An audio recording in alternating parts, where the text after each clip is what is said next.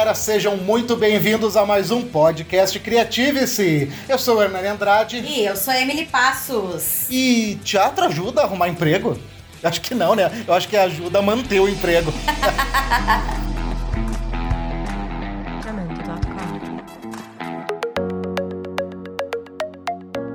E para falar sobre esse assunto aí, que é o teatro, nós convidamos dois grandes amigos que têm na sua experiência de vida uma relação muito bacana com o teatro e eles vão compartilhar um pouco aí dessa experiência conosco.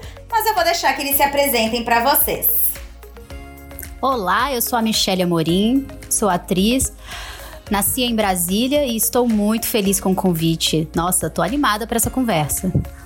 Olá, eu sou Daniel Meotti, eu tenho 25 anos, sou, sou da Baixada Fluminense, no Rio de Janeiro, e também estou bem animado para falar sobre a coisa que eu mais amo na vida, que é teatro.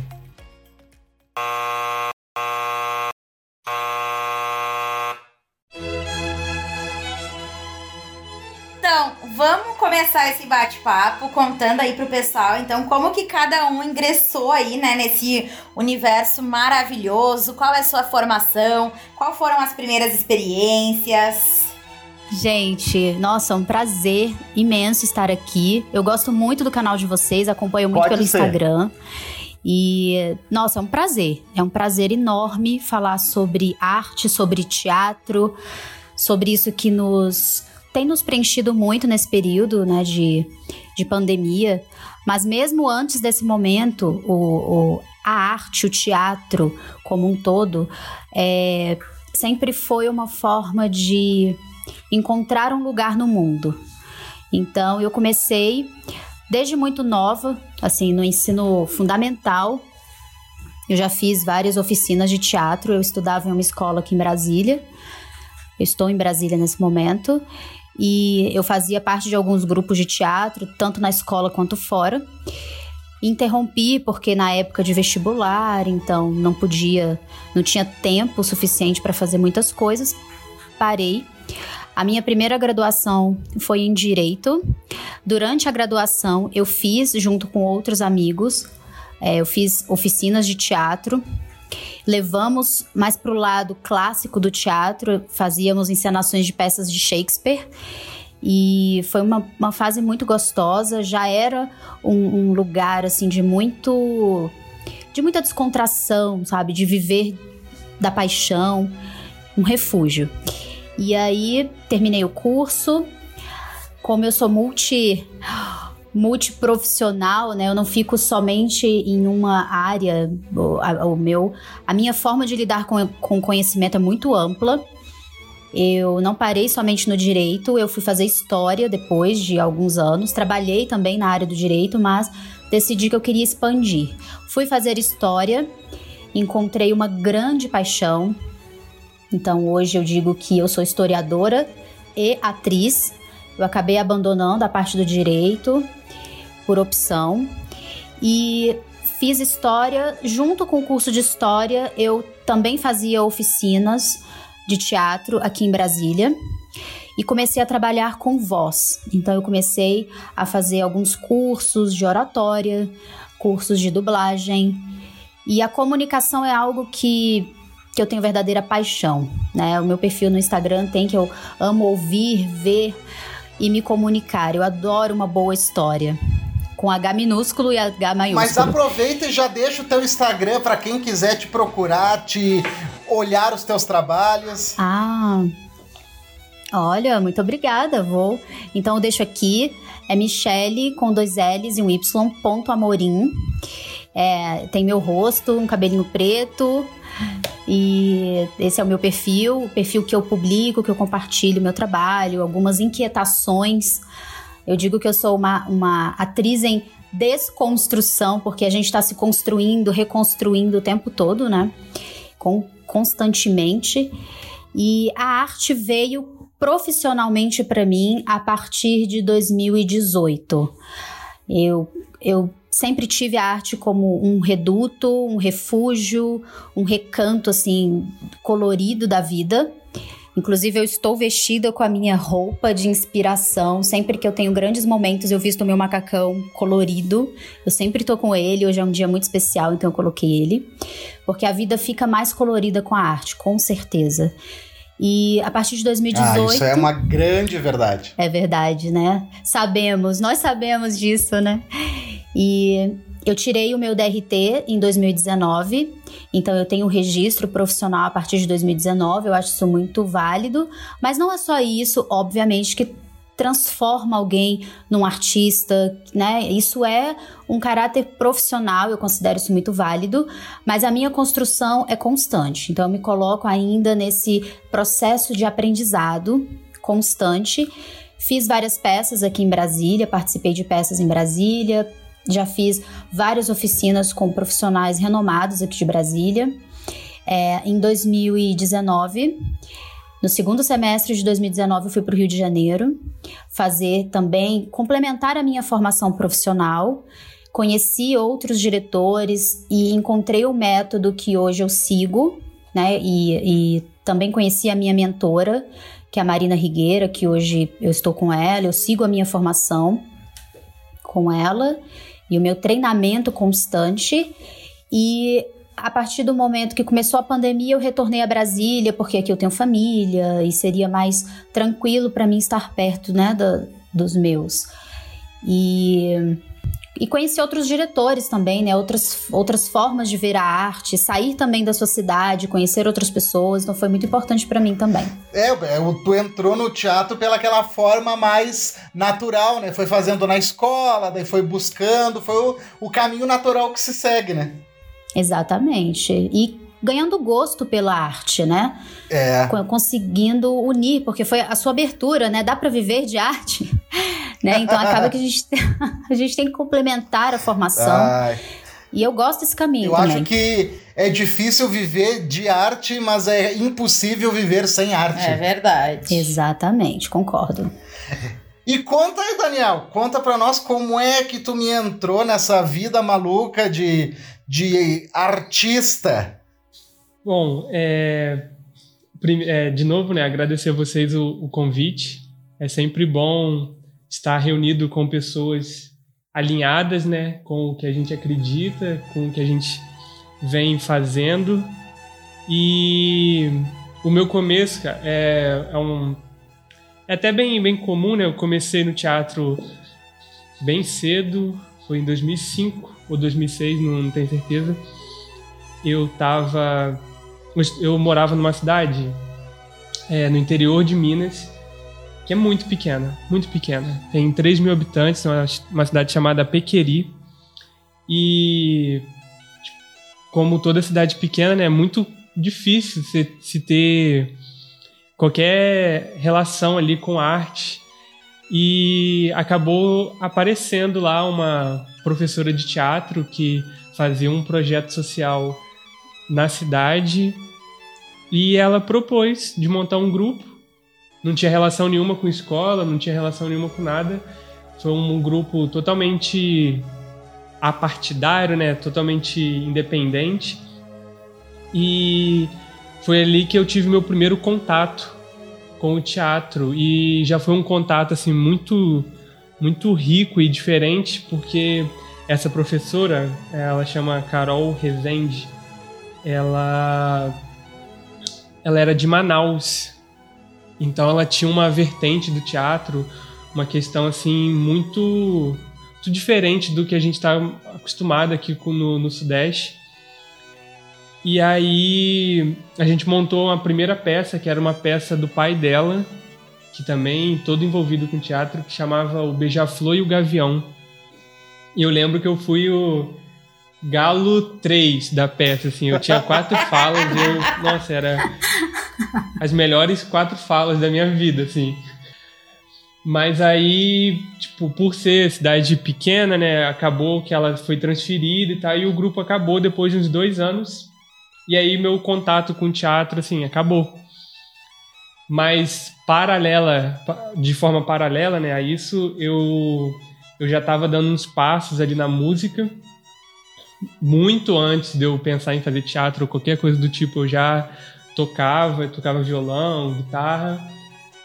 E aí, dos 14 até os 21, eu fiquei só na música, profissionalmente, trabalhando, fazendo show em casamento, festa da cidade, clube, baile da terceira idade, fiz de tudo, assim.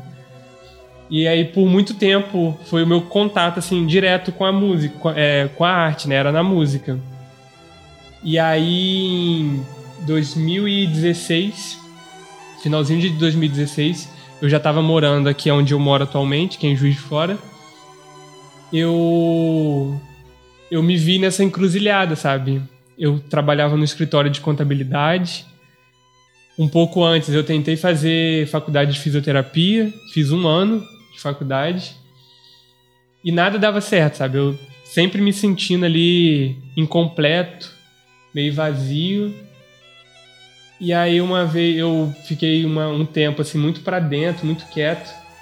E aí minha mãe me, me botou na parede, não, não era muito de falar, que é até uma coisa que a gente vai falar mais para frente, né? Como que o teatro pode ajudar a gente, né? Eu era muito para dentro, muito introspectivo. Minha mãe um dia me botou na parede e falou assim, ó, o que que tá acontecendo? Me fala. Não tem como você continuar assim. Eu falei assim, ah, eu queria voltar a fazer teatro. Tenho essa vontade. Aí ela falou assim, ó, descobre onde tem um lugar, mas em São Paulo, que você não tem parente nenhum lá. Se você for pro Rio, você vai recorrer aos parentes. Vai para São Paulo, você passar. Boa, boa essa mãe.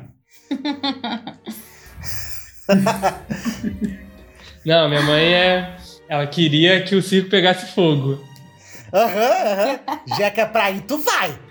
É, mas foi desse jeito mesmo. E aí fui Fui para São Paulo em 2017. Estudei um ano na escola em cena de, de TV e teatro. É uma escola muito, muito boa, tem um corpo docente assim incrível.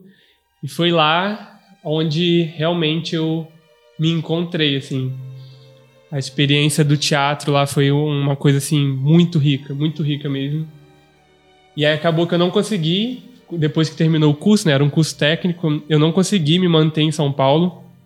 Era, era um custo de vida assim, muito alto e acabei voltando para Juiz de Fora e montando a, a minha companhia teatral, que a gente já está aí desde 2018 produzindo e atuando aqui na cena cultural de Juiz de Fora. E como é que a gente pode fazer para te encontrar nas redes sociais? Deixa aí o arroba teu do teatro. Bom, o, o meu arroba, o meu perfil pessoal, né, é Meote, é o meu sobrenome, é M-E-O, 2T, é no final, Meote. E a companhia que eu, que eu dirijo, ela chama Companhia Teatral Camaleando. Só colocar isso lá no Instagram, no Facebook, que você encontra a gente. Eu adorei muito ouvir os relatos de vocês, muito inspirador, mas eu não consigo parar de pensar as idosinhas tudo louca com o Daniel cantando, sei lá, eu tocando e as veinhas tudo louca nos Batendo bailes da terceira idade. Dançando agarrada na cintura dos velhos. Parece que você adivinhou, Emily, porque as, as ó, eu aprendi a dançar forró nesses bailes que eu fazia, porque dava intervalo, as senhoras vinha tudo atrás de mim para querer dançar comigo. Ai, imagino. Nossa, e deixa eu te perguntar, já que tu foi um cara aí cantor da noite, presenciou alguma presepada bonita em festa de casamento, batizado, baile da terceira idade, velho discutindo, velha ciumenta? Cara, essas brigas, essas coisas assim, assim, acabava que sempre rolava.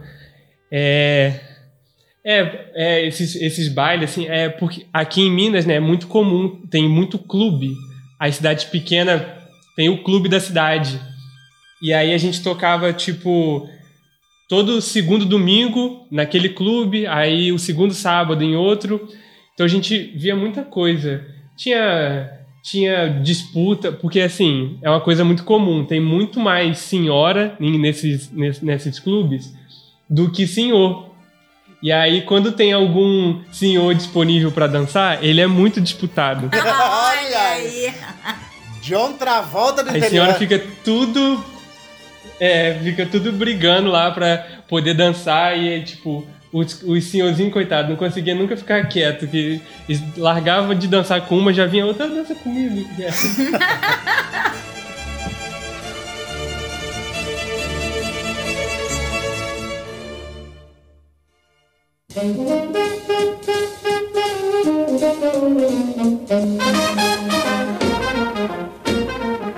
Nossa, essa aí é a vida do artista. É bastidores, essa é a vida do artista. Tá louco. Bom, eu iniciei no teatro em, oficialmente em 2014, que foi quando eu procurei realmente uma companhia, né, para que eu pudesse uh, fazer parte, fazer cursos. Mas eu já tinha tido experiências, né, no colégio e uma experiência em especial no CLJ, que é o grupo de jovens da igreja, né, onde eu tinha feito por dois anos parte do, do grupo de teatro e tinha sido um momento muito, assim, incrível. E aí, quando eu fiquei adulta, num momento, assim, pouco difícil da minha vida, em que eu precisei procurar uma terapia para eu acabar me reencontrando, eu descobri que eu não fazia nada do que eu gostava, não, eu não tinha hobby, eu não tinha paixão por nada, né? Eu vivia praticamente para trabalhar e estudar. E aí eu resgatei essa minha memória desse momento muito importante, né, que tinha sido esse grupo para mim. E aí surgiu a ideia, então, de eu voltar a, a procurar um espaço, e aí então foi onde eu voltei a me, me encontrar, assim, daí eu fiz vários cursos, fiz cursos de exibição, uh, fiz cursos de interpretação, cursos de improviso, e aí também foi onde eu conheci o Hernani nessa companhia, nós apresentamos várias peças também por esse mesmo local, e depois então nós resolvemos uh, caminhar por nossas próprias pernas, abrir o nosso próprio grupo de, de estudos de teatro, enfim foi um pouco isso, assim, a minha trajetória. E é como a gente. Todos vocês comentam, né? Depois que a gente ingressa no teatro, a gente descobre que nós sempre fomos parte disso e é impossível viver sem hoje em dia. Eu acho tão bacana a- essas histórias de vocês, né? A Emily entrou porque buscou uma, uma ajuda, buscou, enfim, um, um conhecimento sobre si mesma. O Daniel sentiu aquele chamado porque estava lá em, ah, ah, estagnado, sentiu aquilo mexer dentro dele. A Michelle também se formou, mas sentia que não era aquilo. E comigo foi completamente diferente. Desde criança, a minha família dizia: esse guri é um artista, olha o que ele faz. Eu era o, o boca aberta da família, eu era aquele que botava, vestia as roupas da mãe quando criança, ia me apresentar pros, pra família quando chegava pra jantar, para almoçar em casa, fazia palhaçada. Eu era da. Todo mundo dizia, tem que fazer teatro. E daí eu fiz. Essa É história. essa a história. Daí, super lá, me inspiradora. comecei a trabalhar. É, comecei a, a trabalhar, me matriculei e fiz. É, ponto final.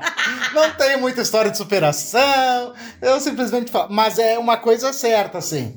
Que realmente o teatro, depois que ele entra dentro da, da vida da gente, ele não sai mais. Ele não sai. E, claro, eu não posso dizer que ele não mudou. Porque uma das coisas que eu acho que o teatro trouxe pra mim de maior mudança é a parte da intencionalidade. Porque eu uso sempre o, o mesmo exemplo, que é o exemplo da pintura. Eu acho que sem intencionalidade a arte não funciona, né? Então, quando a gente é criança e brinca e se bobeia, e imita a voz e inventa personagem, é uma coisa. Aí tu tá brincando com a arte, tu tá flertando, tu tá, enfim, inteirado com aquilo. Mas a partir do momento que tu leva a sério, né, que tu que tu realmente começa a entender como funciona, tu percebe que a, a arte ela tem intencionalidade, ela precisa ter, precisa ter regra, precisa ter amarras ali que pelo menos te deixe um lugar seguro para tu transitar. E a, e a história que eu ia falar do, da pintura é assim: se tu pegar um quadro, mergulhar as mãos numa, na tinta e começar a esfregar na tela, tu não tem nada. Tu tá expressando a tua arte ali, mas tu não tem nada. A partir do momento que tu tem intencionalidade, aí tu transforma algo numa obra de arte.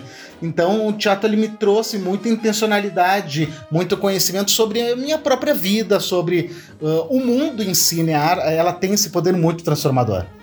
Nossa, concordo muito. Eu faço um eu faço um paralelo o seguinte, para mim faz muito sentido, né? Não sei se vocês vão concordar. Mas para mim a arte acaba sendo um pouco como dirigir. Olha só. Você precisa entrar numa escola, numa autoescola, aprender a dirigir, tem técnica, tem, tem todo um teste, tem uma prova para você passar, enfim, a vida é a prova, né? Mas depois que você aprende, que você domina todas as técnicas, flui a direção. Você não precisa ficar pensando na marcha que você passa, você olha naturalmente pro retrovisor, e aí você descansa e você dirige, aí você faz viagens, entendeu? Observando a paisagem, mas sempre aquela técnica está com você, porque você não pode esquecer de passar a marcha, você não pode esquecer de dar seta. E é isso, para você ser um artista, você tem que estudar, você tem que ter uma rotina, você tem que ter técnica, personalidade, você segue regras. Mas ao mesmo tempo, aquilo tem que ser para você fluir, para você ser mais feliz. Você tem que brincar também nesse processo, tem que ser prazeroso. Né? E normalmente é. Ah, isso, isso sim. Essa, essa para mim é a maior eh, de todas as regras do teatro. Exatamente. Da arte como um todo, né? Se tu não estiver te divertindo, tu tá fazendo errado. Se tu tá preocupado com o roteiro, preocupado com a peça, morrendo de medo e dor de barriga, cara, tu tá fazendo errado. Pois é, é bem isso. Eu acho que o teatro ele tem um grande poder de transformação. Eu já via isso quando eu era aluna, né? Dentro dos cursos que eu participava, era, era invisível assim o crescimento do grupo, o meu crescimento pessoal, dos colegas. Mas a gente foi ver o poder de transformação real quando a gente começou a atuar como professores. E aí a gente acompanhava o processo, né, de desenvolvimento, de aprendizado, de uma forma um pouco diferente, porque a gente conseguia ver o todo, desde o planejamento da aula até o desenvolvimento, fazer aquela proposta. E tem situações que nos marcaram muito, né? Uma das situações foi um menino que nos procurou, um jovem, né, acho que uns 17, 18 anos, ou ele já era mais velho? Não, acho que tinha uns 19 já. Uns 19. É. E ele nos procurou porque ele precisava apresentar o TCC dele e ele ia reprovar, porque ele não tinha, ele falou, não tenho condições, eu não tenho estrutura de apresentar para uma banca com avaliadores, eu não eu simplesmente travo, eu não consigo falar. E então me recomendaram que eu fizesse teatro, quem sabe assim eu vou conseguir uh, fazer esse, essa, esse TCC porque eu preciso me formar. Eu já tô adiando, tanto é que ele tinha deixado só o TCC para fazer naquele semestre. Ele já tinha, se foi, ele já tinha concluído todas as disciplinas. E aí então ele foi fazer esse trabalho conosco, né? Era um curso de sete meses. E ele, no final, se apresentou para 150 pessoas, né? E conseguiu, tirou nota máxima na apresentação. E eu me lembro muito no final, né? A mãe dele, né, vindo conversar conosco, agradecendo muito, dizendo que ele mudou em casa, que ele, que ele era outro, ele era outra pessoa. E aquilo, aquele foi um dos primeiros momentos, assim, que nos marcou muito, né, de, desse poder, assim, de transformação. Mas na vida de vocês, assim, vocês percebem, o Daniel disse que ele era um pouco introspectivo, que no momento antes do teatro ele estava meio fechado num casulo. Como é que foi? O que, que, que o teatro pôde fazer por vocês depois que vocês se entregaram, assim, a essa, a essa arte? Vai lá, Daniel, eu quero ouvir você. Falei primeiro que eu tô curiosa também. só só para complementar, né, o que vocês estavam falando sobre como que uh, funciona né, o, teatro.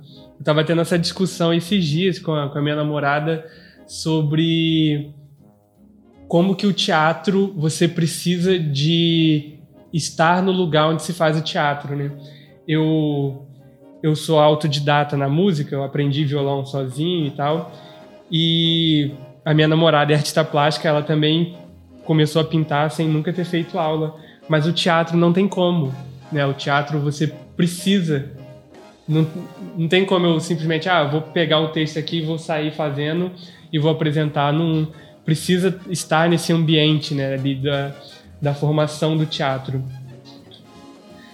E a pergunta era como que isso, isso ajudou, né? Então, no meu processo de, de aprendizado do teatro, quando eu fui no, fazer esse curso já profissionalizante, o jeito que a escola dava as aulas era muito particular. A gente trabalhava as cenas que a gente apresentava, boa parte das cenas eram histórias nossas. Os professores pediam pra gente trazer uma história. Ah, semana que vem traz uma história em terceira pessoa sua, mas tem que ser sua mesmo. E aí você apresentava a sua história, e aí quando acabava, você pegava a história de outra pessoa para apresentar na outra semana. E esse processo de ter que escrever as minhas histórias e ter que apresentá-las e em algum momento estar fazendo a história de outra pessoa foi o aonde virou a minha chave assim para poder lidar de uma forma melhor com com o que eu sentia e com como eu me expressava com o mundo, sabe? E tu, Michele, conta para nós o, que, o que que te trouxe assim de maior mudança no teatro? Uau, sim. Existe o antes e o depois. Eu devo ser bem sincera que eu coloco que eu sou um ser humano melhor a partir do teatro. Né? E eu nem vou colocar somente o teatro, vou colocar a arte como um todo, né? Viver nesse universo, refletir sobre e a partir deste, deste universo, deste olhar, me fez um ser humano melhor, com certeza. Eu, diferente do Daniel, eu nunca fui introspectiva, sempre fui muito comunicativa desde criança. Sim, acho que nasci falando. É, me comunico com estranhos com uma facilidade assim que minha família, os meus amigos ficam boquiabertos. Só que assim, não é por ser extrovertido que você conhece a si mesmo, né? Então, a minha capacidade de me comunicar, ela não estava diretamente relacionada com meu autoconhecimento. E aí eu coloco que, claro, a terapia, o processo terapêutico particular, né, com seu psicólogo, com às vezes com orientador educacional na escola, é importante, é. É muito bom, sendo bem feito, bem conduzido, é maravilhoso.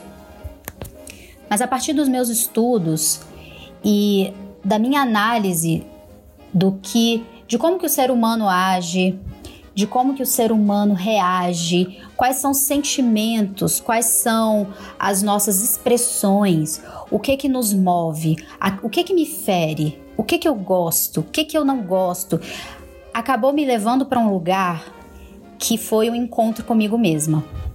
E isso realmente eu devo muito à arte, devo muito ao teatro. Eu sou muito grata por, por poder participar deste mundo, sabe? Por ser atriz, eu realmente acho que é uma profissão. Eu valorizo muito a profissão e coloco que nós somos profissionais da arte, mas ao mesmo tempo é uma paixão, né? Então caminha junto. E eu descobri a minha verdade interior. Na realidade, estou no processo né, de, de sempre estar aprendendo e desco descobrindo algo novo a partir de mim mesma. Mas sem dúvida eu sou um ser humano melhor, porque quando você estuda, quando você vai fazer uma peça, que você pensa num personagem, você tem que ver a humanidade daquele personagem. Como que aquele personagem lida no dia a dia? Como ele acorda? Como ele dorme? O que, que ele pensa? E aí eu entro muito no que o Daniel tá falando. Quando a gente vê uma outra história sendo dita e a gente fala, nossa, essa também é a minha história, você acaba descobrindo a si mesmo. E é um processo de cura, né? Eu realmente venho me curando de vários processos que foram, né, ao longo da vida, por meio dos meus personagens, por meio do que eu interpreto. É lindo, é rico, é profundo.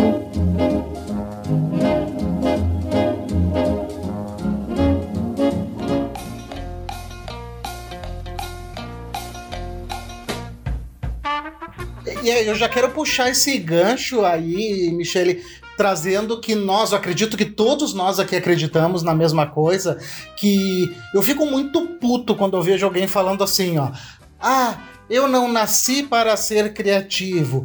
Ah, eu não consigo fazer. Ah, eu não consigo fazer tal coisa, eu não sou não sei o que. Cara, todo mundo tem tudo dentro de si, todas Exatamente. as ferramentas. Independente de tu ser melhor em, em, exatas do que humanas, tu tem a ferramenta ali. É uma questão. É, cara, o corpo humano é uma máquina, ele é uma máquina que é, precisa só de desenvolvimento. Então eu acho que, que é bem isso. A arte ela, deve, ela deveria ser colocada dentro da vida de todos os seres humanos de uma forma tão tão importante quanto as outras disciplinas, sabe? As outras uh, metodologias de vida, formas de enxergar a vida. Devia ser muito estimulado.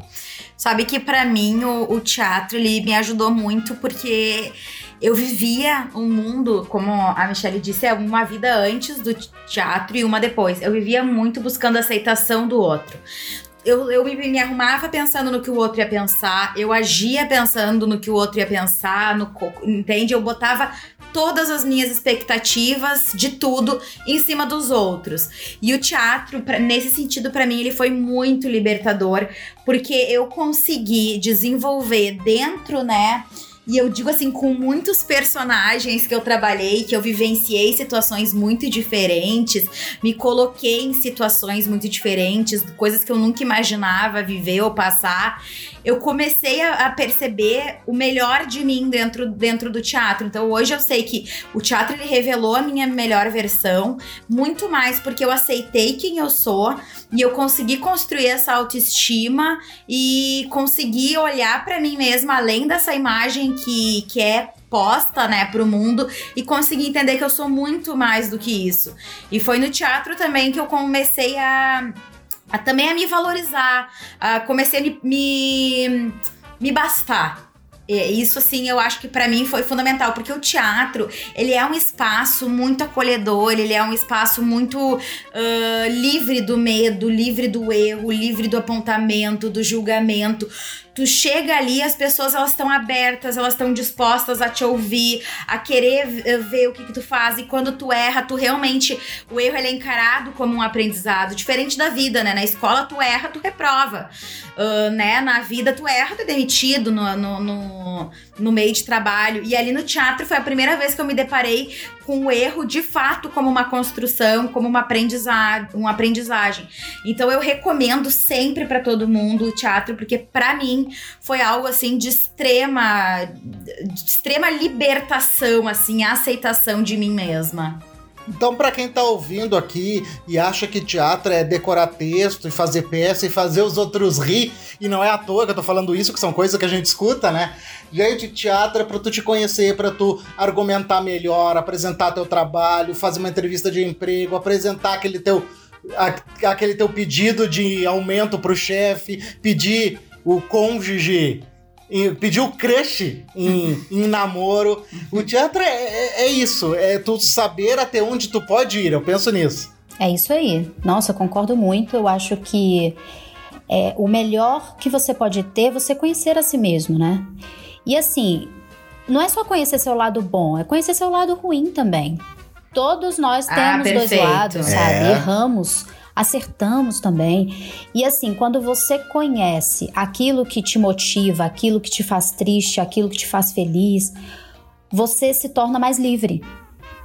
E a partir dessa liberdade, você pode mudar, você pode transformar a sua realidade. Então, assim, concordo muito, muito, muito com vocês dois. É, eu acho que, né, o Daniel vai falar por ele, mas eu acredito que ele também concorde, né, Daniel? Sim.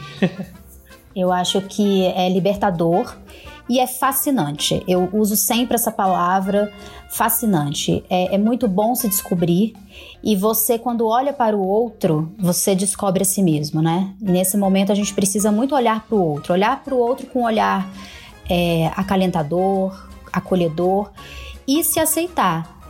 Aceite a si mesmo, sabe? Se, se permita, se permita acertar, se permita errar e entre pro teatro. É isso, eu acho que esse é um bom caminho.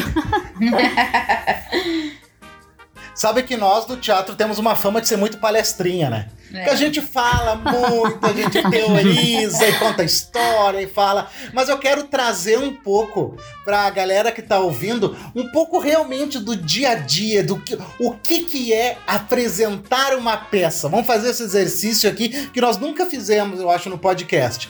Vamos tentar trazer essa realidade. Gente, vamos construir aqui mais ou menos um cenário do dia da do apresentação. dia da apresentação. Não, assim, os, os dias que antecedem e o dia da apresentação. Primeiro. Dedo no cu e gritaria e confusão. Dedo no cu, gritaria, é, sapeca iaiá, é meu Deus, engordei, loucura, o figurino não cabe. Quem nunca? Quem nunca, velho? Uma vez eu engordei no inferno da peça. Faltava três semanas e não cabia o inferno da roupa e tiveram que correr atrás de uma outra camisa. E, gente, é uma loucura. Vamos começar com essa história. Figurinos. Eu quero trazer aqui algumas histórias da experiência de cada um. Quem tem uma história legal de figurino? Ah, tá. Eu lembrei de uma, lembrei de uma, lembrei de uma muito boa. Tá. Nosso amigo Márcio, se ele estiver ouvindo, ele vai lembrar porque aquele dia foi incrível. O Márcio, ele trabalhou conosco no cabaré da, da- cabaré da Madame Ceci. E ele fazia um Malandro. um malandro que morava nesse cabaré, mas ele tava de casinho com a dona do cabaré, que é do, do cabaré, loucura. Com a dona do cabaré, que é a Lucila, que era a Madame Ceci. Beijo, Lucila, estamos morrendo de saudade. A, a Lucila é uma atriz amiga nossa que tem, não quero cometer uma gafe, 80 e alguma coisa. É, atualmente. É uma pessoa incrível.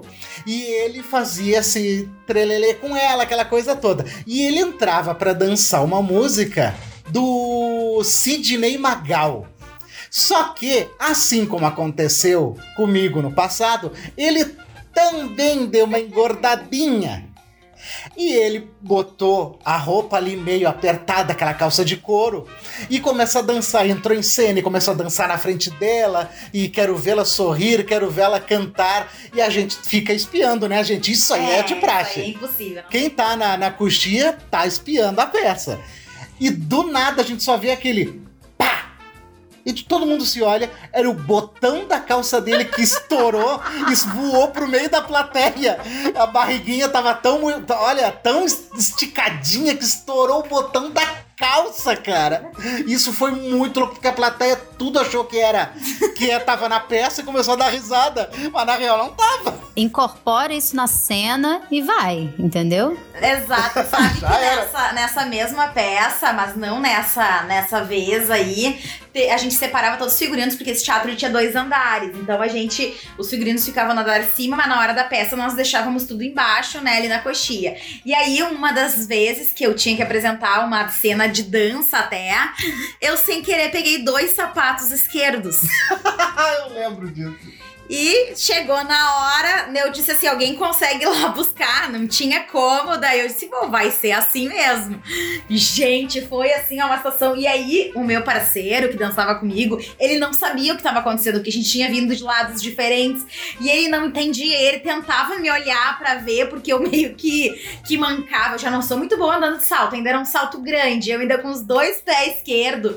E, gente, foi assim, ó, uma situação. E aí, no- depois a gente fez a cena, saiu ele, tu tá com dor de barriga, tu tá com algum problema. e eu disse, pô, um problema seríssimo de dois sapatos iguais. Eu devia ter tirado. Ter, tipo, sabe, no meio da peça, ter, ter no meio da dança, ter tirado, que foi realmente horrível. Triste, muito triste, olha. Eu fiz uma peça aqui em Brasília chamada Amor ao Meio-Dia. E a minha personagem era uma mulher que estava muito amarga na vida e ela recebia uma cantada. E a gente ficou trabalhando a questão do figurino, eram sketches e não sei se as pessoas sabem o que, são, o que é um sketch, mas são trechinhos de vários contos que o diretor tinha escrito, era um texto autoral do, do diretor. E a- Ale- o nome dele é Alexandre Ribonde. E esse trecho de, um, de um, um texto dele falava, era uma personagem muito mal amada, mas que também estava sofrendo por várias razões, e ela recebia uma cantada. E a gente queria algo que impactasse. E que vestuário que seria adequado para impactar? Aí eu sugeri, bem, eu tenho meu vestido de noiva, que eu guardei o meu vestido de noiva, né? Eu sou casada. Falei, eu posso usar o meu vestido de noiva, só que fazia anos que eu tinha casado. Falei, eu dei uma engordadinha. E realmente, o vestido ficou. Ai, ai, ai. o vestido ficou, ficou apertado. Inclusive, o zíper atrás nem fechou completamente. Mas a maior dificuldade não foi essa, porque a personagem tinha que subir em um banco. E o meu vestido era muito apertado. Então, como que eu subia nesse banco com o vestido? Foi, foi uma treta, assim, foi muito complicado. Mas realmente chamou muita atenção, foi muito divertido. Mas assim, foi terrível. O vestido pesa, sei lá, 10 quilos, a peça inteira carregando esse vestido no corpo. Foi, foi, um, foi uma maravilha, Meu não Deus. recomendo. O mais legal disso, né, Michele, é que a gente tá sofrendo ali com figu, fi- cara, figurino é um inferno, cara. O figurino quando ele não é, não vou dizer não é bem pensado. O figurino porque às vezes ele é bem pensado, acontecem coisas, mas assim, às vezes a gente tá em cena, o pessoal tá se divertindo muito e tu tá ali com aquele sorriso amarelo, aquela coisa assim, tipo, por favor, eu preciso tirar esse sapato. Nossa, sabe que eu teve uma peça que eu fiz de teatro dança, que se cha- se chamava Inocentes, e eu usava um coturno. Só que para facilitar, aqueles coturno militar, eu comprei um coturno vários números maiores do, do que o meu pé, porque eu precisava trocar de figurino. Então, tipo, claro, vou pegar um maior, só que tinha um dois andares no teatro. E na hora de eu ir para no palco tinha dois andares. Quando eu subi na escada lateral para ir pro palco de cima, na subida da escada eu tropiquei e o meu dedão virou para trás. Nossa. Ele, cara, ele não quebrou por muita sorte.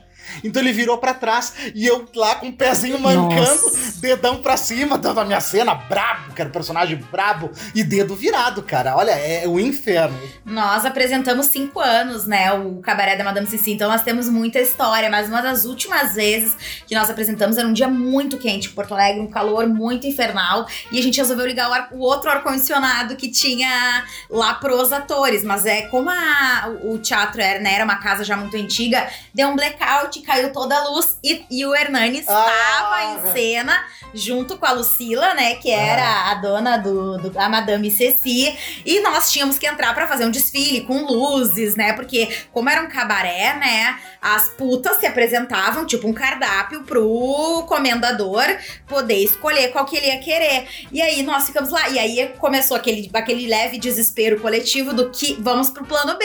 Vai ter que entrar, porque vai chegar uma hora que não vai mais dar pra lá na cena o Hernani e a Lucila estarem enrolando, porque eles começaram a dizer, ele dizendo que ia embora, porque esse cabaré era uma porcaria, porque tinha faltado luz. Aí ela dizendo que aquilo lá era só um mistério pra ficar, pra ficar melhor pra ele e tudo. E aí, mas aí no fim a luz conseguiu voltar, mas assim, a cena se estendeu mais uns 10, eu acho, minutos, acho que foi. Tudo ali no improviso. Isso que é muito legal quando a gente tem um parceiro de cena é, muito bom, que segura contigo, vai, e pode acontecer o que for. Pode alguém errar, alguém se perder no texto, que ah, vai dar conta e nunca ninguém vai perceber. É essa a real, né, gente? A plateia não se dá conta. Eles não sabem, eles não estavam lá no ensaio pra saber o que que era, o que que não era, o que que a gente combinou, não combinou de dizer.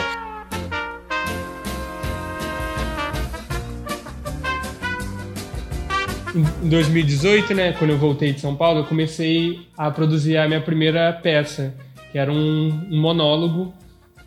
E era uma peça de época e tal. Eu, eu fazia a peça inteira de terno, sapato social. E essa minha diretora lá, ela gostava de já começar a- os ensaios inteiros assim, da peça com o figurino. Então a primeira aula era montar o figurino da personagem. E aí você ensaiava o tempo inteiro com aquele figurino e os problemas iam dando no meio do caminho. Você isolava os problemas, né? Acontecia coisas ainda. Mas aí eu vim pra. voltei, né? E comecei a ensaiar minha peça e falei, vou fazer a mesma coisa. Vou ensaiar sempre com figurino. E eu ensaiei quatro meses com figurino, sapato, social. Chegou no dia da peça, o meu sapato tava dando uma leve descoladinha. porque eu usei ele Puta muito. merda. Ele começou a, a soltar um pouco. Eu falei assim, ah, acho que vai dar. Nunca dá, Daniel. O problema do ator é esse, eu acho que vai dar. É esse eu acho que vai dar, que caga na nossa cabeça. Nunca dá. Exatamente. É, é, é aí que a gente morre, porque eu falei assim, não, vai dar. Aí chegou no meio da peça, o solado Nossa. já tinha soltado até a metade do meu pé. e eu fiz a peça. Em... Eu comecei andando normal e terminei a peça manco. Quem viu não entendeu nada. Nossa, muito bom. E, e, e, gente, é, é, muito bom, sabe? Mas uma coisa que a Emily tava falando, né? É nada como a gente ter um, um parceiro bom de cena, né? Isso é uma coisa que salva, salva tudo. Eu ia contar, né, que nós tivemos uma peça em que se passava num salão de beleza. E aí nós tínhamos vários. Uh, no cenário, várias coisas reais. E uma delas era aqueles carrinhos de esmalte, que são três, quatro andares, assim, de esmalte, que ele é meio redondo, assim. E no, na estreia, assim, na primeira vez que a gente foi apresentar, com a casa lotada, caiu o negócio no meio da cena e uns atores escorregou porque pisou, mas caiu esmalte pela plateia, foi uma confusão, mas ficou muito engraçado a cena porque todo mundo fingiu que aquilo realmente tinha sido ensaiado. E acabou que ficou tão bom, tão bom que a gente reproduziu essa cena no resto todo da temporada. Acho que te apresentou todos os finais de semana daquele mês, não me lembro bem, mas ficou tão boa aquela cena, aquele tombo que depois a pessoa teve que simular, porque na primeira vez foi espontâneo mas ficou muito legal. Então, às vezes, tem esses perrengues que a gente passa, tipo no ensaio, ou às vezes até no próprio dia da apresentação, que ficam tão bons que a gente acaba depois usando uh, como, como elemento mesmo da peça. Sabe que eu sou aquele, aquele ator filho da puta. A Emily tá aqui não me deixa mentir. Eu sou aquele cara que segura um monte de piada no ensaio e deixa para contar só quando é estreia, pegando todo mundo, plateia, elenco, eu pego todo mundo desprevenido. Não, e, e, traz pra cena. E é isso, é, isso é muito interessante. Porque claro. na realidade, essa é a verdade da cena. Qual que é a verdade da cena? Que o carrinho é, quebrou, virou, o esmalte espalhou e a pessoa caiu. Essa é a verdade daquele momento da cena. Então, não tem como fugir disso. É, Na realidade, se você ignorar isso, tá errado. Então, transfere aquilo pra cena. Aliás, vocês fizeram até melhor, né? Trouxeram isso para todas as outras cenas que foram feitas e vive a vida dessa forma. Eu considero que a vida no palco ela é real. Quando você sobe no palco, aquela realidade ela é fato. A gente não está ali dentro daquele, daquele teatro, daquele lugar é, fingindo. Aliás, o pessoal fala, né? É uma, uma reflexão minha que o ator mente muito bem. Para mim, na realidade, não. O ator fala não. verdades muito bem, porque a gente precisa ser tão é. profundo. A gente precisa é, é, explorar a profundidade de tantas coisas que envolvem aquela cena que não tem como não ser verdadeiro. Quando não dá certo é porque a gente não está sendo verdadeiro. Mas quando você vê que aquilo tudo caiu, escorregou e você colocou aquilo como uma verdade, aí ficou bom. E todo mundo riu. E é tão ruim, né, gente? Eu e a Evelyn, a gente tem costume de ver, ver sketches, principalmente na. Qual é aquele canal que a gente olha bastante? Multishow. No Multishow tem umas sketches bem bacanas com atores bons, que é sketch de teatro. Só que de vez em quando tem um convidado ou outro que entra e ele destoa completamente porque tu vê que o texto é texto e isso quebra qualquer qualquer coisa, seja na TV, seja no palco. Quando o texto é texto, cara, é, não conecta com a plateia. É, verdade. E a gente falando, né, começamos esse assunto falando então de um dia, né, um dia mesmo, o dia da apresentação. Nossa. O dia da apresentação, talvez para essas pessoas, tipo a galera do Multishow que já chega lá e tá tudo pronto, não é a realidade. Ah, não, não. que a gente chega três, quatro horas antes, quando não muito, a gente vai preparar o teatro lá, nesse lugar onde a gente apresentava muito, a gente se dividia, porque as gurias iam separar o figurino, os guris realmente iam montar o montar o, a, o, cenário, montar, o cenário, montar tudo, des, uh, tirar das malas, uh, fazer todo, todo, todo esquema. Enquanto isso, a galera da luz já tá passando a luz, já estão testando o áudio. Depois a gente começa a se revezar pras maquiagens, porque não, não sei, assim, né, como é que o pessoal ilude, mas geralmente é duas bancadas, é. três, é. e tem toda aquela galera, então... Gente, essa história de maquiador, é. aderecista e figurinista isso vestindo... Isso aí é Broadway, né, gente? É, é, não é a realidade da grande maioria. E aí, depois que apresenta, né, tu tem... Algumas vezes recepciona o público, outras vezes não, mas tem toda a a, desprodução, né? Que é tu tem que organizar os figurinos, que às vezes no outro dia tu vai apresentar de novo. Tu tá muito cansado por tudo, né? Então, assim, é muito legal, é, é, uma, é sensacional, mas é pro, no dia, assim, ou no final de semana que entra em cartaz, pro ator é muito puxado, né? É, é, são, é realmente é muito, muito trabalho, assim. E essas companhias menores, a gente acaba se envolvendo, toda a equipe se envolve em todas as partes, né? Da produção, né? A pré-produção produção, a pós-produção, ah, o momento, muitas vezes se divide lá quem vai fazer a recepção do local, de desde ficar na bilheteria, então a equipe toda tem que se organizar para que tudo possa fluir Uh, né, de um jeito bom. Nesse teatro que a gente tinha eram três andares, então às vezes é. até no celular a gente tinha que ficar para se comunicar com a outra equipe para ver se estava tudo funcionando certo, para tudo dar certo pro horário, né, da, da apresentação em si, que às vezes é uma hora, né, uma hora e pouco, só que a gente tá lá envolvido seis, sete horas de, de produção, mas é muito gratificante, acho que é algo muito mágico. Eu queria que todas as pessoas pudessem passar por essa por essa experiência, assim, aqueles momentos antes de entrar, né? Que geralmente a galera ali faz uma, uma, uma vibe legal. Uma energização. Uma né? energização, né? É, é, uma coisa muito única, assim. E sempre tem aquele filho da puta que chega 20 minutos antes de começar a peça. Não, e tem, tem um filho da puta que na hora da energização tem que cagar, né? Ah, ah. Sempre tem que ele ficar nervoso e tem que cagar.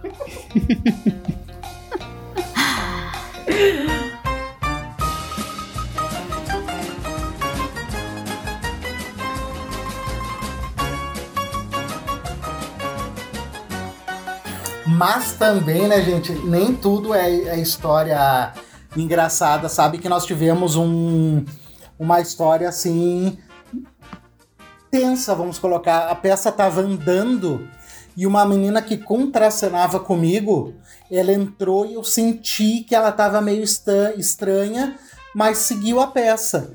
E gente, vocês não vão acreditar que terminou a cena. a cena dela, eu ficava em cena, ela saía e ela voltava uma meia hora depois e ela não voltou. E ninguém ficou sabendo. A gente descobriu quando terminou a peça que ela tinha sofrido um infarto no meio Nossa. da peça. O diretor levou ela correndo pro hospital, não quis nos contar para ninguém, pra gente não ficar é. ninguém nervoso e tudo, só falaram: ó, fulano não entra mais, vamos substituir, Sim. bota aquela outra cena. Nós, bom, é, né? Certo, se sentiu mal, normal, é. né? Mas a gente não imaginava que tinha. Ela não veio a falecer nesse momento. Não. Graças de Deus. Não, nem, nem ela ainda tá viva. Ainda né? tá viva, é. é. Eu digo, é, mas. Uh, no caso, não, não morreu, né? Mas foi muito sério e tudo. E foi uma cena muito tensa. Porque todo mundo sabia que tinha acontecido alguma coisa, né? Que ela tinha se ausentado, mas foi, foi momentos assim muito. O que, que vocês lembram assim de, de perrengue realmente pesado que aconteceu em algum bastidores, dia de peça? Nossa, gente, que história essa de vocês, viu? E, e, só me. Uau, assim, depois disso, eu não sei o que, que eu posso dizer, mas assim, nossa, que, que comprometimento da parte dela, né? Que atriz parabéns a ela, porque, assim, nem sei se eu parabenizo ou se chama a atenção dela, né? Mas. é, verdade. Mas, assim, que comprometimento, que parceria, né, com a equipe, enfim. Bem, o que, que eu posso dizer? Agora, nesse período pandêmico, é, eu ia fazer uma apresentação e na semana da minha apresentação eu perdi o meu tio por Covid. E foi muito difícil, assim, a, é, lidar com isso, ainda tem sido, né? Mas estava muito, muito no, naquele momento, assim, cabeça a mil e coração completamente fragilizado, fragmentado, né? E eu cheguei pro meu parceiro e a parceria é sensacional, né? Você ter um bom parceiro, uma boa parceira, uma boa equipe de teatro, de apresentação é maravilhoso. Eu acho que o teatro não se constrói só, né? O teatro é coletivo e isso também é outro grande é. ensinamento, porque eu acho que o individualismo, o egocentrismo, ele cresce mas ele também se desconstrói quando a gente tá no meio coletivizado. Então, temos o ego, todos nós temos nossos egos, assim, é, o ego é importante para para nossas defesas, para nossa construção pessoal, mas nós também precisamos abrir mão do ego e, e nos colocarmos a serviço mesmo. E aí eu cheguei para esse meu parceiro e falei: olha, tô muito mal, provavelmente minha cena não vai ficar tão boa. Então, assim, não que eu vá negar o sentimento, claro que não. Então, eu vou colocar esse sentimento na cena, porque ele vai surgir naturalmente. Mas assim, eu tô pesada, eu tô triste. A cena nem era tão triste, na realidade era uma cena romântica em que eu tentava conquistá-lo, mas cheio de cheio de bloqueios, né? Eu falei, olha, provavelmente ela vai ficar bem down mesmo. Ele falou assim, olha, eu tô com você, o que você precisar fazer em cena, estamos juntos. Se você quiser desistir da cena, eu super apoio. Né? É claro que vou sentir falta, mas tô com você. E ele me deu tanta tanta firmeza, tanta, tanta receptividade, foi tão, tão carinhoso comigo que eu falei: não, eu vou fazer essa cena e isso vai me ajudar a melhorar, inclusive. E foi linda, assim, a cena foi maravilhosa. É, é isso, nós temos o quê? Nós temos o real para lidar, né? Então, acho que Acho que essa é a minha história, hum, assim. Hum, Nem sempre vão ser os melhores dias, né? Como foi dito. Mas nós podemos também pegar esse sentimento, transportar para a cena e com uma boa parceria, essa cena vai ficar muito bem feita, sabe? E se não ficar bem feita, pelo menos você fez e superou, superou alguma coisa, entendeu? É muito bom. Eu tenho uma história bem. Eu tenho duas histórias assim que são interessantes para contar. Uma é a minha última apresentação da, da, minha, da minha peça solo. Foi o ano passado, acho que 7 de março, 7 de março do ano passado. E assim, já começou tudo meio que errado, sabe? Eu consegui o teatro e eu tava certo assim que o teatro tinha iluminação, sabe? Quando eu tava ensaiando lá, as luzes estavam lá. Eu tinha visto assim, ah, essas luzes aqui dá para eu fazer minha peça. Aí chegou no dia antes, as luzes sumiram. Nossa! Ai, ai, ai. Aí eu fui perguntar a moça que ficava responsável, ah, as luzes não, não ficam aqui? Ela, não, aqui não tem teatro, aqui não tem luz. As luzes daqui são de outro teatro e tal. É, você tem que alugar a luz ou ver com o, o dono lá, o, o, responsável pelo outro teatro para conseguir. Aí tá, muito custo, fui lá, consegui conversa, conversar com o cara, ele me emprestou a luz, voltou as luzes para lá. Beleza, chegou no dia da apresentação, um amigo meu, diretor, que ia fazer a luz para mim. E aí a peça era 7 horas e 4 da tarde ele ainda não tinha chegado eu, meu Deus, cadê ele? Cadê ele? Aí quatro ah, e meia ele me liga, falando que não ia poder ir. Uau! Mas que mandou Nossa, complicado. Um, outro amigo dele, também é ator, para poder fazer a iluminação. E tava ensaiado já com ele. Eu falei assim, meu Deus, vou ter que passar tudo pro rapaz agora. Não tinha jeito, passei tudo. E ele ainda fez a luz e botou as músicas. Então foi um negócio de doido. Aí nessa, ah, multifuncional. nessa apresentação deu tudo errado. Eu bebia numa garrafa. Tinha um whisky, né? Entre aspas, assim, não era whisky de verdade, mas que eu bebia e a rolha não, não saía do, da garrafa. Ah, e aí eu fiquei muito puto, eu mordi a rolha toda tentando sair. E aí eu comi a rolha praticamente toda. E ela não saiu, ficou lá agarrada. Eu tem uma hora assim que eu abro uma caixa e a tinha que cair as coisas de dentro da caixa pra, pra dar o. Era a deixa da situação, sabe? A caixa abria, eu meio que deixava ela abrir sozinha. E aí o negócio abriu e não caiu nada. Os negócios ficou tudo preso na tampa. Deu tudo errado. Deu tudo errado esse dia. Aí eu tive que improvisar a peça inteira, assim, foi, foi uma loucura esse dia. E uma outra vez, assim, que foi, foi muito marcante, foi dessa, desse primeiro grupo de teatro que eu fiz lá em 2005, que a gente apresentava essa peça, né, o Beija-Flor e o Gavião, e era uma peça, assim, muito linda, sabe? Ela era uma história de um gavião que não sabia voar e ele foi criado como galinha as galinhas que criaram ele, ou seja, ele era um, um gavião, o topo da cadeia, e que ficava lá ciscando a terra, igual as galinhas. E, e aí um beija-flor vê aquilo e fala assim, ô, oh, você é gavião, cara, vamos lá que eu vou te ensinar a voar. E aí esse beija-flor ensina esse gavião a voar. E aí, 2005, 2006, eu tinha 11 anos, eu era miudinho, assim, era pequenininho, eu era lá, igual eu falei, né? No começo eu era a, o Galo 3, era um, um, um garnizezinho lá. e a gente tinha uma apresentação, tipo, sexta-feira, e o ensaio era quinta. A gente tinha uma apresentação em outra cidade já, tudo certo pra gente ir. E o menino que fazia o gavião chegou sem voz no ensaio. Totalmente sem voz, nenhuma. Nossa. Ah. E aí aquela coisa, meu Deus, o que, que a gente vai fazer? Não, vamos cancelar, vai ter que cancelar, que ele era o Gavião, ele era muito grande, né? Ele, ele era um pouquinho assim mais velho que eu, mas era aqueles adolescentes já que já era grande, sabe? E aí eu falei assim, eu faço. Aquele ato de coragem, assim, eu nem sei por que, que eu falei isso. Se arrependeu no segundo após ter dito. Na hora. Na hora como eu tinha muita pouca fala, né? Eu só tinha quatro falas, eu quando eu saía de cena, eu acabava vendo, ficava lá vendo, e eu fui aprendendo as, as falas de todo mundo, assim. Sabia mais ou menos a fala de todo mundo. Aí eu falei assim, ah, isso me encheu de coragem para falar. Não, eu faço. Aí a, a diretora lá acreditaram em mim, falou assim, então vamos fazer. Aí ensaiei, assim, com o texto ali na mão mesmo, fui fazendo. Aí no, fui pra casa. Aí eu, eu, lembro disso porque minha mãe ficou. Tem que ser corajoso, cara. Tem que ser corajoso, tem que dar a cara mesmo e bora lá.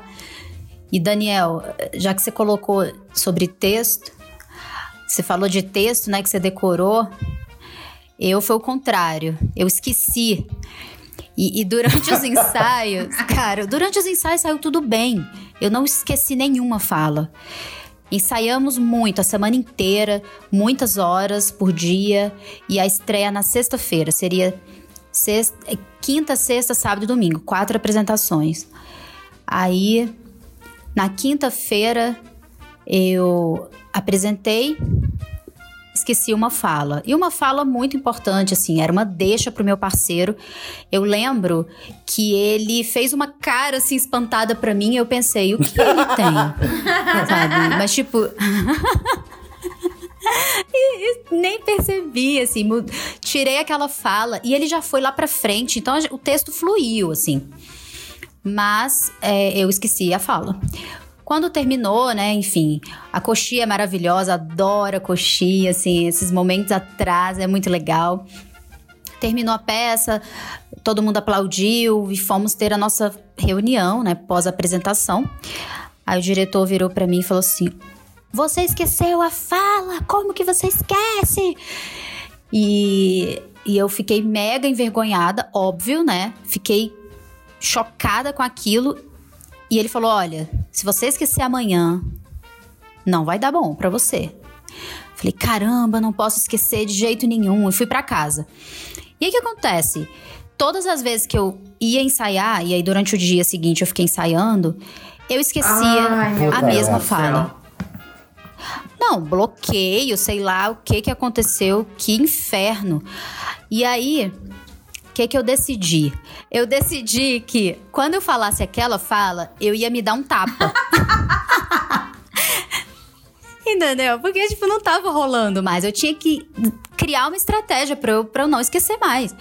Então, na cena, no, na sexta-feira, eu incluí o tapa.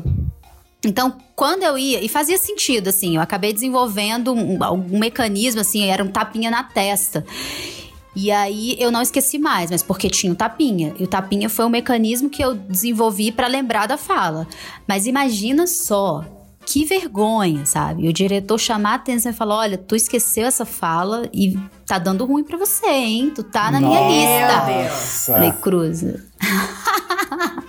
é, eu acho que foi um trauma e agora, meu filho, eu, eu memorizo assim cada palavrinha porque não quero passar por isso de novo. Nós tínhamos uma amiga, Gisele, que toda vez que tinha peça, ela já ela entrava no teatro já, ô, oh, ei, Gisele, como é que tá? Ela, tomar no cu, não lembro de nada. Eu sei, é, tomar no cu, não lembro de nada, vou cagar. E ela subia já e voltava só 10 minutos antes.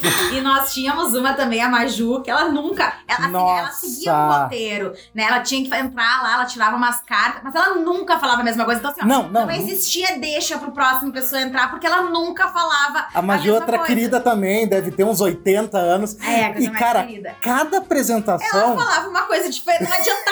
Ela, ela lia o que ela queria nas cartas, não ela, importava é, o que. Isso, ela era uma cartomante. e, cara, é, era loucura, era loucura. Daí a gente ficava meio que mais ou menos deduzindo quando a gente achava que era a hora, ou se a gente entrava e cortava, porque não tinha o que fazer. Mas era muito engraçado, porque não tinha. A gente ficava puto, né? Ah, tinha um, sempre claro. Sempre tinha. Tinha um pessoal que ficava. O diretor super dizia, gente, nós temos que respeitar, é o processo dela, né? É. Ela. Eu é... adoro. Eu adoro improviso, eu adoro peças inteiras no improviso. Eu acho Mas que. pra algumas pessoas ficava meio tenso, porque É. essa pessoa precisava daquela deixa ou de algum movimento e tal. E aí eu me lembro que o diretor depois criou como estratégia um, um giro. Ela É. dava, ela ia pro meio do palco e dava um giro. E aí a gente já sabia que podia entrar. Então, aí ela pegou, tipo o que a Michelle fez, dava um tapa. Quando ela começava a dar aqueles giros, tipo como se estivesse baixando um santo, aí a gente já sabia que podia dar sequência à cena. Porque ela não adiantava, ela não tinha texto, ela falava o que ela queria na cena dela. Nossa, muito bom.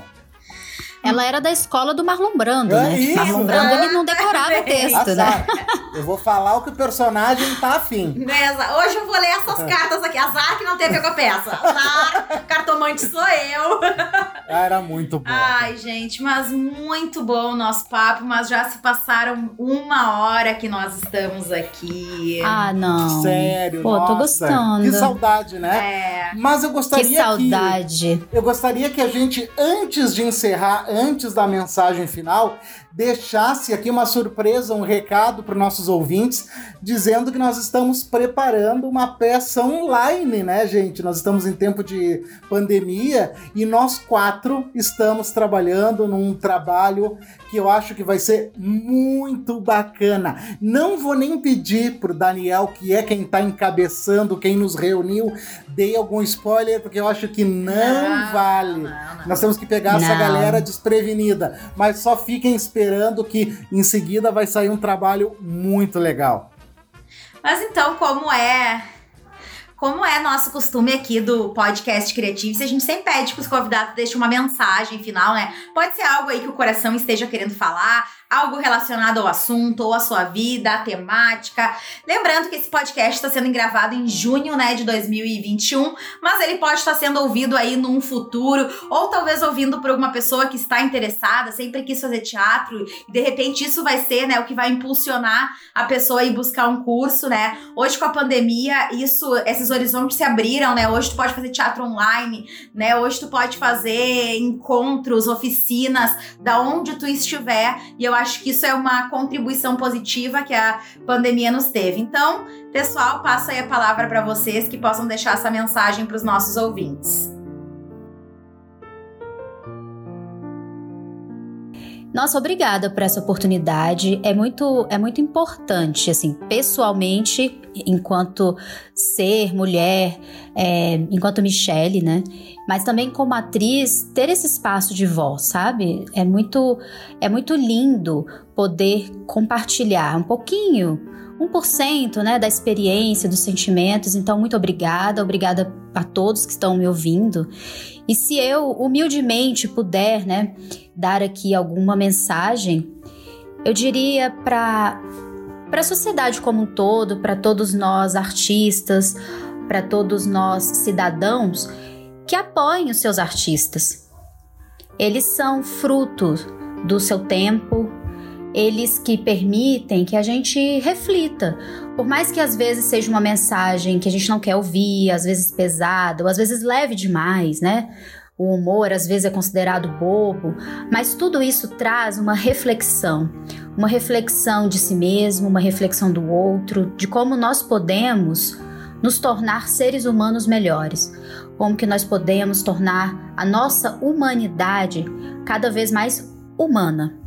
Então apoie os seus artistas, faça com que eles possam sobreviver, que eles possam continuar produzindo. Porque da mesma forma que eu tive o meu encontro comigo mesma e eu posso me tornar um ser humano melhor, outras pessoas também poderão usufruir disso por meio da arte e das suas inúmeras manifestações, não só o teatro, o cinema, a televisão, a música, as artes plásticas, né, como a namorada do Daniel, a poesia, né, os nossos podcasts também. Então apoiem, por favor, por mim, por você, por todos nós. Muito obrigada.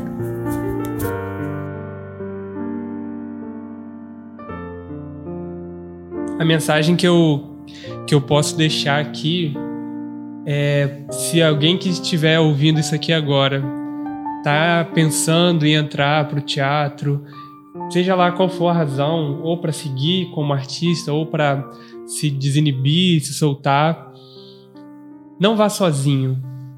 É, foi um processo que eu tive muita dificuldade. Eu, é para mim é muito, muito difícil deixar alguém estar à frente de alguma coisa e eu fui aprendendo com o tempo e hoje eu posso estar passando isso para frente. Não vá sozinho em, em situação nenhuma. Se você tem a opção de estar aprendendo com alguém, aprenda com essa pessoa. Se você precisa de alguém para fazer a música para sua peça, peça essa pessoa. Não faça tudo sozinho, porque o processo fica muito mais rico. Isso como um todo, né, para nossa vida. É, é muito mais interessante quando a gente está junto com outras pessoas e o teatro é isso, né? O encontro, é a junção das pessoas e o apoio né, aos artistas. Todo mundo tem um amigo que de alguma forma faz arte, seja teatro, música, artesanato, um bolo que seja para vender. Apoiem essas pessoas. Não não deixem elas desamparadas, porque essa isso no, no final é tudo que a gente tem, uns aos outros. Queridos, nosso muito obrigada por vocês terem aberto o coração de vocês, compartilhado coisas tão importantes, tão necessárias. Nós adoramos que vocês estiveram aqui conosco. Também gostaríamos de agradecer por todos vocês que compartilharam conosco esse podcast, ouvindo. Uh, lembrando que as nossas redes sociais, o arroba Projeto Criatice, está sempre aberto para que tu possa te expressar da forma que tu sentir necessidade, também sugerir pautas. E nós estamos com um desafio. Se tu aí que está nos ouvindo quiser gravar um podcast conosco, tiver uma história inusitada para contar, for especialista em alguma área, ou então quiser abrir o teu coração, manda um direct para nós lá no Instagram, arroba Projeto Criativo, se vamos combinar aí uma pauta. Vai ser um prazer para nós receber vocês, porque desde o início, como a gente disse, esse podcast ele é formado de toda essa grande família do Creative-se. Um abraço e, e até, até o próximo. próximo.